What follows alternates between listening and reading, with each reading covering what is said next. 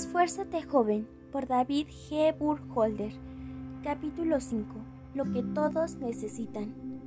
Todos tienen necesidades. Algunas necesidades son más importantes que otras.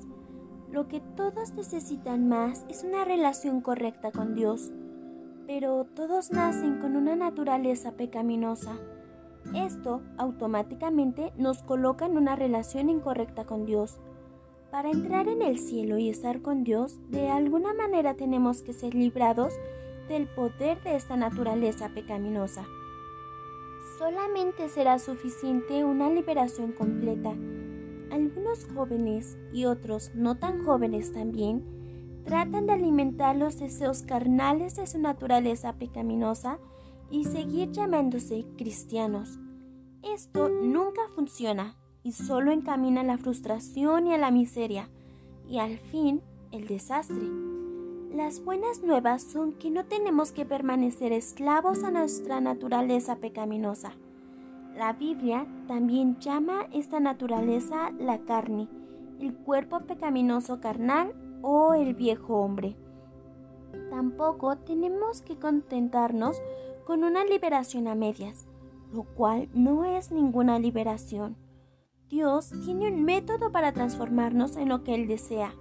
Primeramente, tienes que reconocer lo que tú eres por naturaleza. Cierto predicador, supuestamente, anunció ante su congregación los planes para un entierro.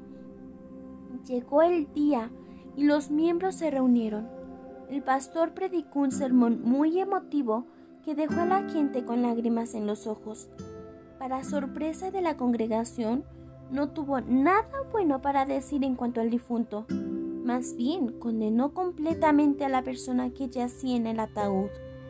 El pastor contó de lo astuta y engañosa que había sido. La congregación estaba escandalizada. ¿Qué manera más cruel de hablar de un difunto? Al fin abrieron el ataúd y la congregación se puso en fila para pasar viendo el cadáver de esa persona de quien habían oído tanto.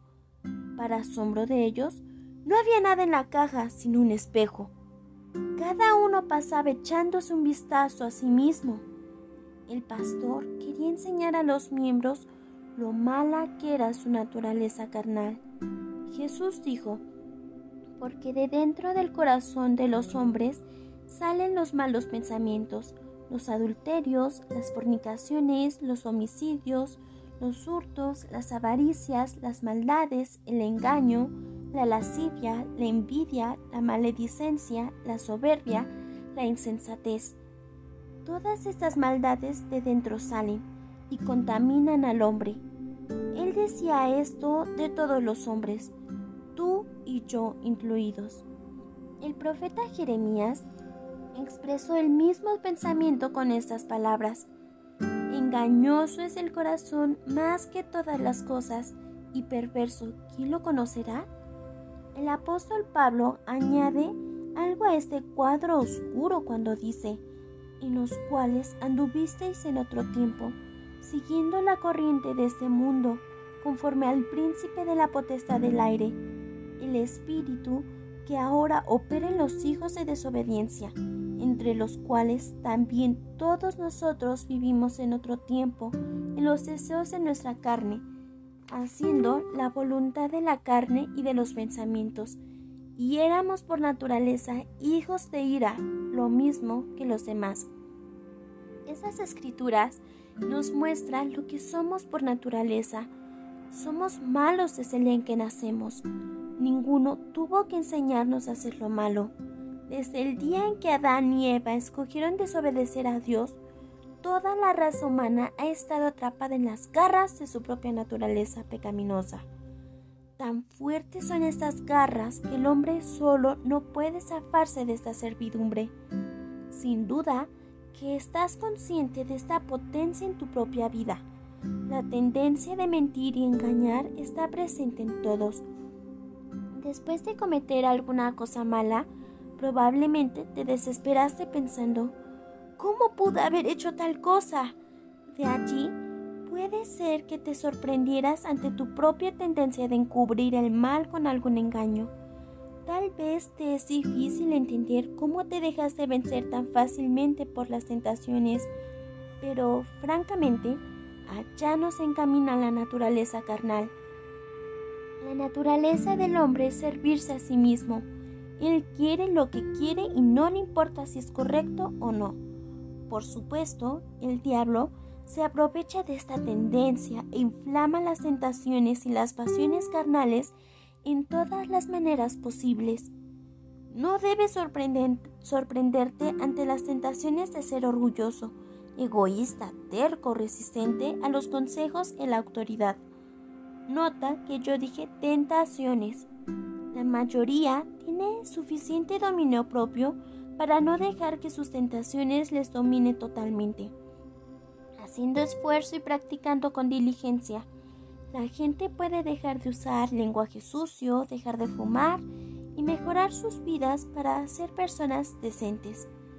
Pero ninguno logra ser tan bueno que alcanza la liberación del viejo hombre pecaminoso que mora en él, haciéndose así aceptable ante Dios.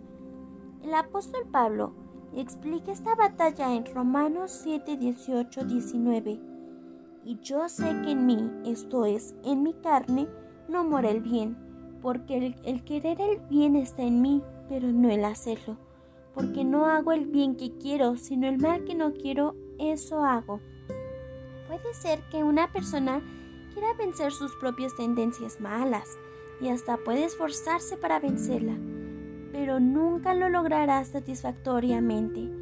Él puede intentarlo en todas las maneras posibles, pero siempre terminará otra vez en el pecado. Es por eso que leemos el grito angustiado del versículo 24. Miserable de mí, ¿quién me librará de este cuerpo de muerte? Gracias a Dios que hay una respuesta. Gracias doy a Dios por Jesucristo Señor nuestro. Versículo 25. Ninguno tiene que permanecer esclavo a sus propias pasiones y naturaleza pecaminosa. Las buenas nuevas del Evangelio son que Dios ha abierto el camino para que todos alcancen la liberación. Permíteme explicarte lo que Dios puede hacer de ti. A veces es posible reacondicionar un motor de gasolina para que quede casi como nuevo. Pero si ya está muy desgastado, hay que volver a empezar con otro nuevo.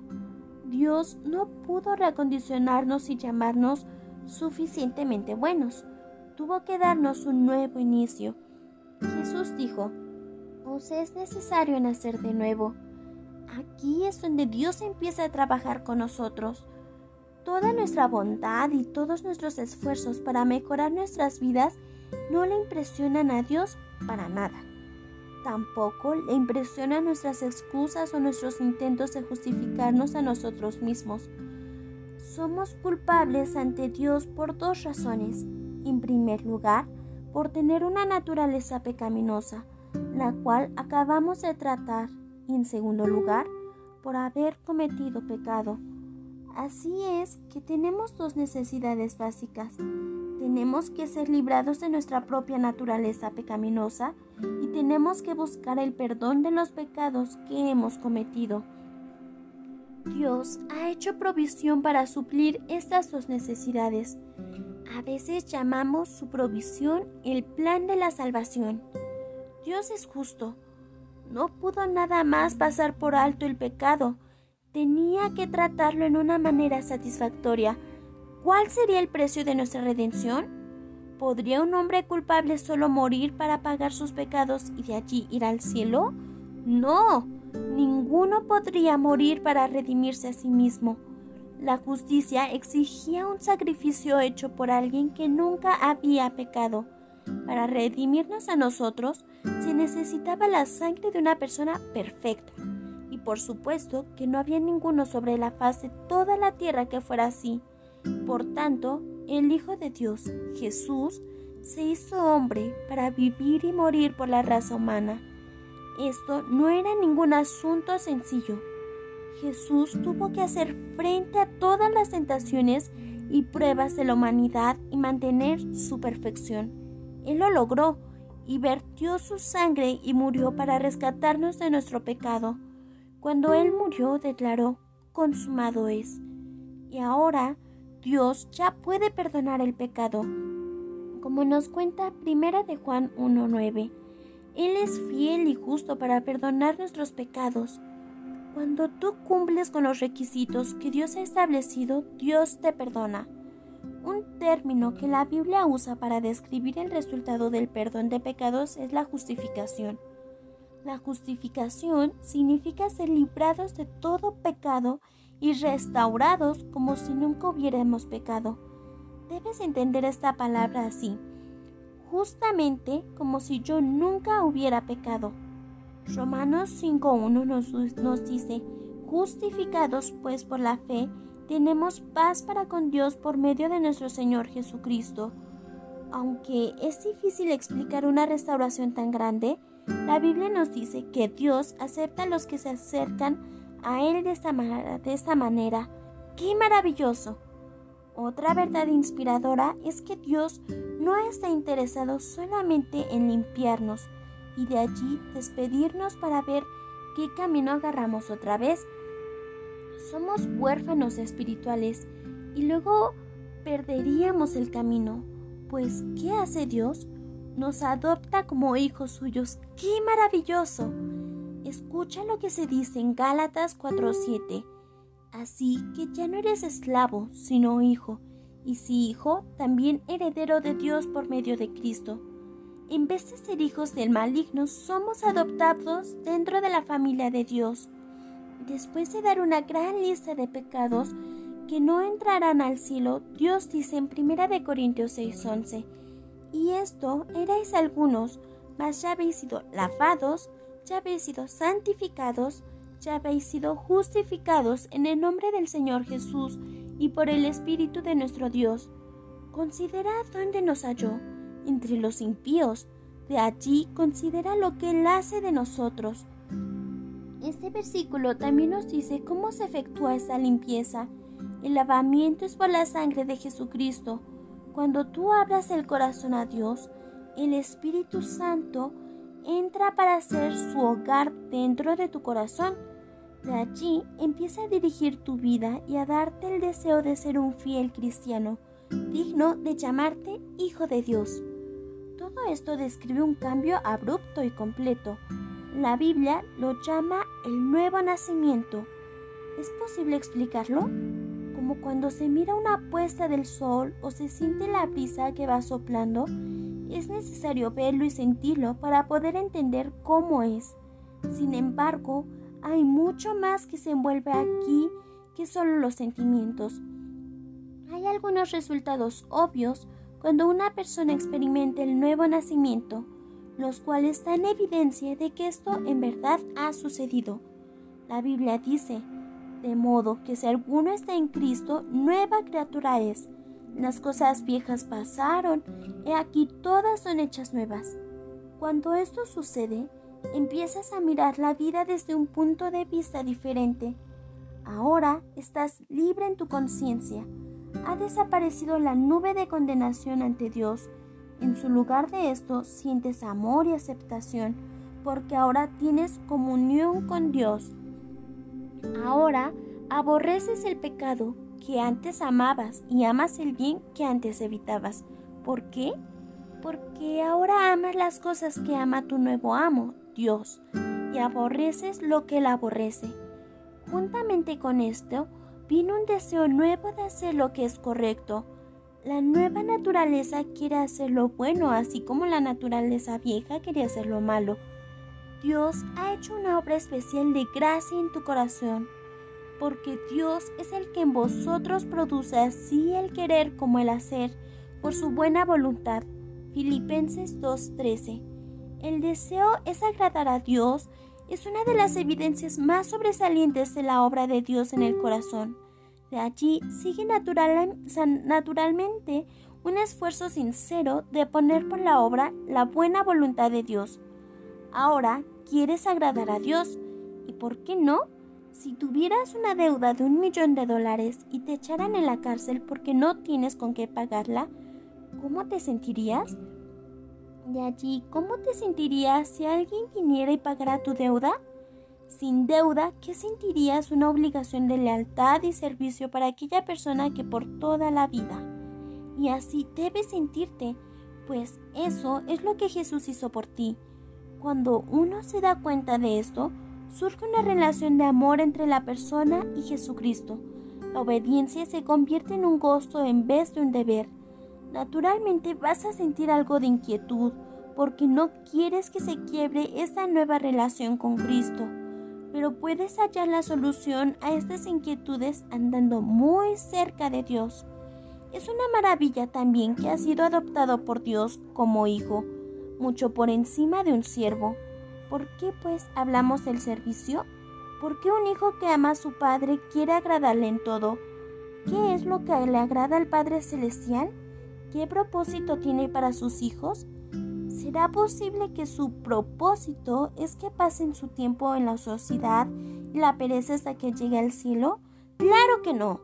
Efesios 2, 8, 9 demuestra que somos, el, salvos por la gracia, mediante la fe y no por las obras. Algunas personas dejan de leer allí y se recuestan para descansar, pero el pensamiento no termina allí. Nota el siguiente versículo porque somos hechura suya, creados en Cristo Jesús para buenas obras, las cuales Dios preparó de antemano para que anduviésemos en ellas. Eso no es tan solamente un deber, es un privilegio. Después que Dios haya hecho su maravillosa obra en ti, encuentras satisfacción y propósito en la vida trabajando para Él. Tal vez quisieras saber qué es lo que sucede con la naturaleza vieja ¿Está muerta? ¿Desapareció para siempre? No. Al momento de la conversión su poder se quebró conforme a lo que dice la Biblia está crucificada. Desde aquel momento en adelante rehusas hacer caso a sus deseos y la consideras muerta. Pablo dijo en Gálatas 2:20, con Cristo estoy justamente crucificado y ya no vivo yo, mas vive Cristo en mí. Lo que ahora vivo en la carne, lo vivo en la fe del Hijo de Dios, el cual me amó y se entregó a sí mismo por mí. Es una maravilla lo que Dios puede hacer de la gente pecadora. Si aceptamos lo que Él dice que nosotros somos y por fe tomamos por nuestra la provisión que Él ha hecho, en verdad, todos los derechos y deseos de nuestra naturaleza pecaminosa y sometemos de buena gana su voluntad, la decisión de tomar este paso es la decisión más importante y más influyente que un ser humano puede tomar y solo toma un momento para hacerlo. El nuevo nacimiento es solamente el inicio de tu experiencia espiritual, asimismo como tu nacimiento físico fue solo un inicio. De allí tienes que crecer para seguir con vida. Es por eso que debemos pasar al siguiente capítulo para ver lo que se requiere para prosperar y fortalecernos espiritualmente.